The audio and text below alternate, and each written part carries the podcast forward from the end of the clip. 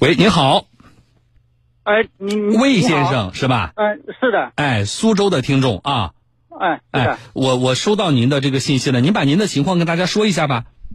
啊，是这样的，就是说，啊，在我老家安徽啊，就是有一套，呃，我妈妈的啊房产遗产，我妈妈去世了嘛，哦，您是啊老家是安徽的是吧？对，老家我人在，现在在那是什么？就是楼房吗？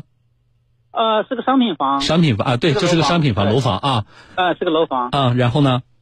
啊，然后妈妈去世之后，呃，父亲后来又找了个老伴儿，嗯，啊，对，前两年，呃，前两年，呃，我父亲也去世了，所以说我们要去办理这个叫房产继承嘛，那当时就是您母亲去世的时候，因为这个房产是在母亲名下嘛，对不对？对那么后来发生过产权的变更吗？啊，没有，那房产证上还是您母亲的名字，呃，对，是的，是吧？哈，呃，好，呃，母亲去世之后，呃父亲还居住在这个房子里。对他找了个老伴儿，找了个老伴儿这个房子，哎，也是啊在这房子里。那父亲后来父亲去世了，啊，后来父亲去世了。那现在的这个房子里谁住呢？啊，就算是老伴儿在这住着的。啊，就是你们继母吧，这么说吧，对对吧？就说继母现在她呃住在这个房子里，嗯，呃。你这个你你口中的这个呃父亲的老伴儿和你父亲是正常领了结婚证的那种吗？呃，是的，是领过结婚证。好，那就是法定上他们确实是夫妻关系了啊，是的。啊。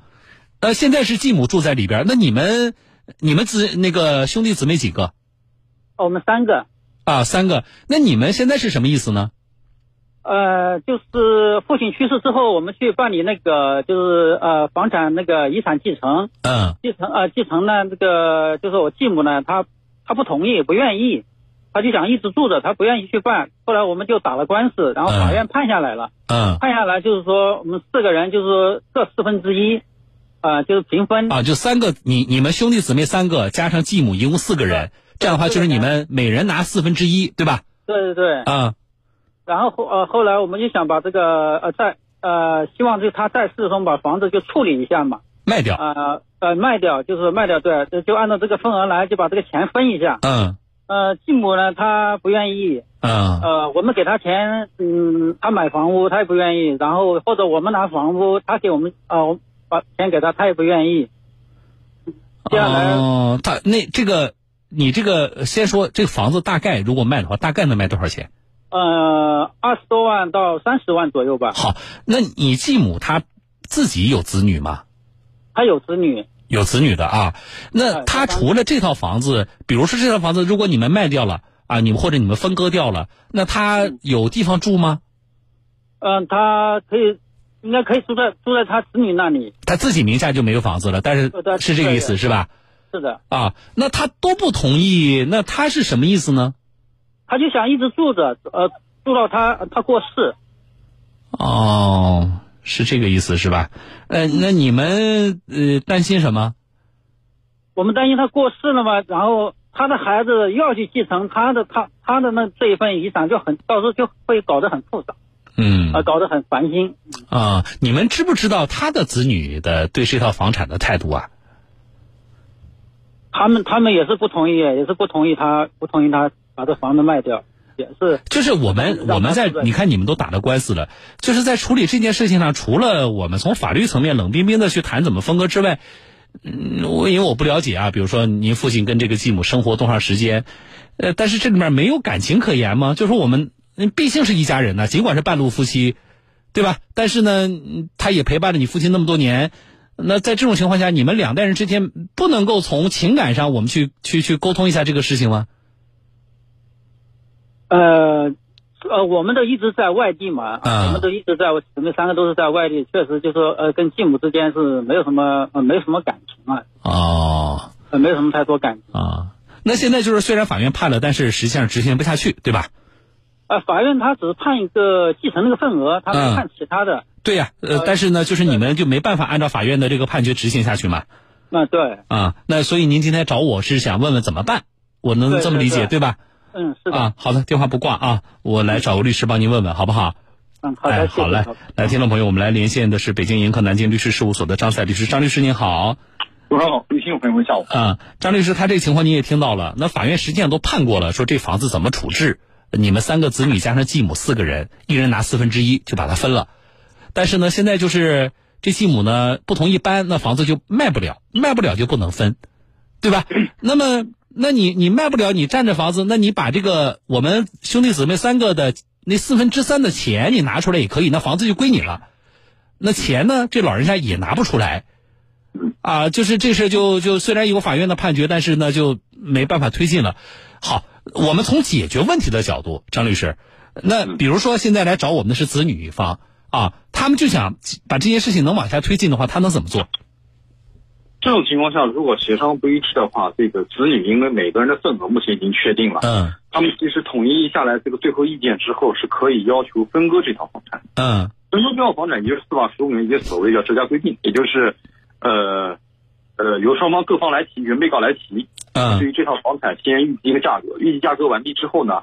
由这个竞价高的一方给对方，或者说双方协商一致之后，就是一方拿房，一方拿钱。如果说还不行，还处理不了，那就可以用法院来进行拍卖，啊，拍卖把这个房子进行直接变现。那如果要拍卖的话，那是那这那需要再次起诉，是这个意思？是的，是的，因为上一次起诉中可能双方只是明确了一个份额，但没有要求分割，啊，所以说这个要求打分割的话，要单独打一个分割诉讼，分割诉讼是吧？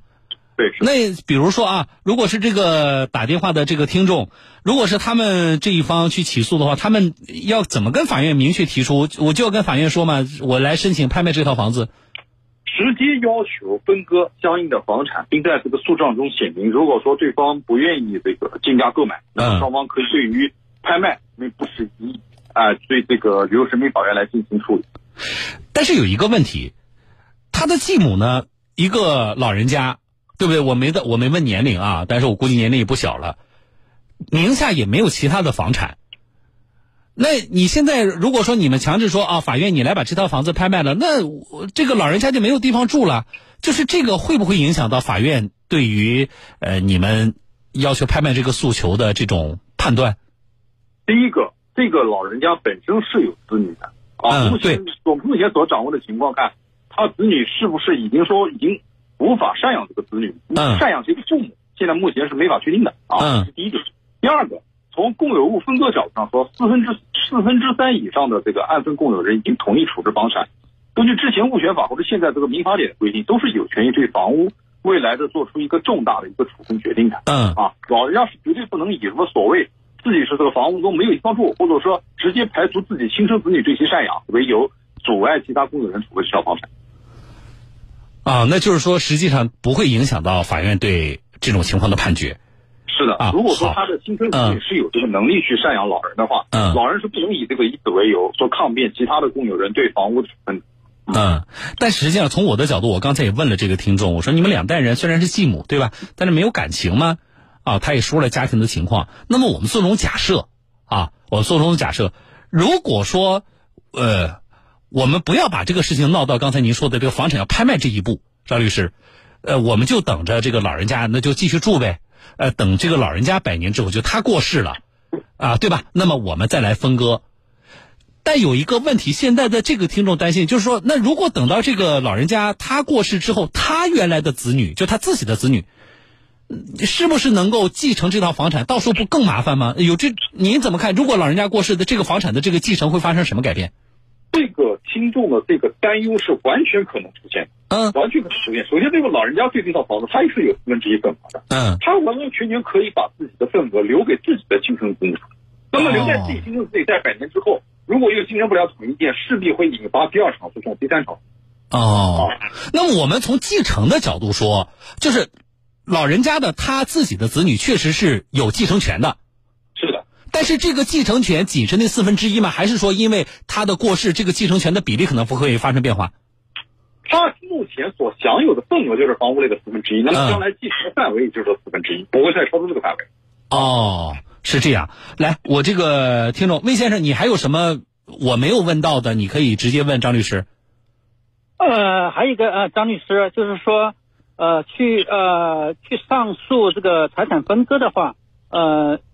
到时候就是开庭的话，是要所有的就共有共有人到场吗？还是只要呃我们姊妹三个，或者是呃指定就是我哥哥或者其中一个人去就可以？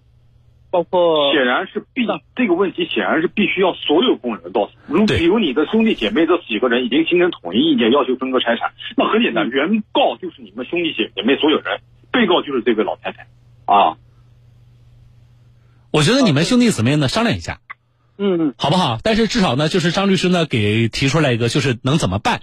啊，这可能是我们从司法层面去解决这个问题，可能接下来，呃，怎么说，在我看来唯一有效的吧，可能会有效的这么一个渠道，我觉得你们去商量一下，好不好？嗯，好的，好的。啊，好了，哎，不谢啊，张律师也谢谢您啊，我觉得您一说呢，大家呃理得更清楚了啊，谢谢张律师，我们再见。嗯，再见。嗯，好好，再见啊，魏先生。嗯，来问到我了嘛，那么我们就把事情至少从司法层面怎么去解决。给他说，我说了，我们其他的听众朋友，我们也一起学习，那我们就给他说明白，啊，但是呢，我为什么问了一下？我说虽然是继母，但是两代人的关系怎么样？啊，我总是希望，在这样的家庭的纠纷的处理上，啊，我们还是不能只谈法律不谈感情，啊，这个不仅是对我今天的这个听众魏先生说，包括那个。啊，那个老人家以及老人家的子女，我倒是觉得呢，那个老人家的，就是那个，呃，这个魏先生他继母的本来的那个子女，我倒是觉得应该更主动的站出来考虑一下这个问题。啊，为什么？因为你们要考虑一下，你们的妈妈处在一个是不是一个比较，呃，怎么说？比较尴尬，或者一定程度上说比较有压力的这么一个位置，啊，依照法院的正常的判决拿你该拿的这件事情，我觉得本身并不复杂，对不对？可是如果我们希望拿能够多拿一些，那这件事情就会变得难办了。而一把年纪了，我们要不要让自己的父亲或者是母亲要处在这样的一个，要直接去面对啊，在他的晚年直接还要去面对啊这样的一个事情，要上法庭，我其实不太忍心看到还要再打一场官司，然后还要去，因为你拍卖是这样的，法院判判判拍卖了，如果老人家不出去，就会涉及到下一个问题，强制执行。啊，就很现实的，人家就申请强制执行了。好，申请强制执行了，法院就有很多办法和手段。但问题是，我们要让自己的一把年纪的父亲或者是母亲，为了可能能够多争取到一点房产或者是一点点钱，在他的晚年就要去面对这样的事情吗？这样的风浪，这样的打击？我们能不能够换个角度，不要都盯在房产的分配，不要都盯在钱上，啊，因为实际上不复杂在哪里呢？那法院都已经把这个房产的啊份额，每个人的份额已经说的很清楚了。那么在这种情况下，我们是不是能够换个角度去考虑这个问题呢？我觉得那个老人家那一方的子女对这个事情的判断和态度是至关重要的。希望这个事情，啊，嗯，能够在这个房产一在走到被拍卖那一步之前，能够得到妥善的解决。我也希望这两个家庭都能够，啊，以后，啊，也能够和睦的相处吧，好不好？涉及的法律知识，我们共同学习。我是小东，进广告，稍后回来。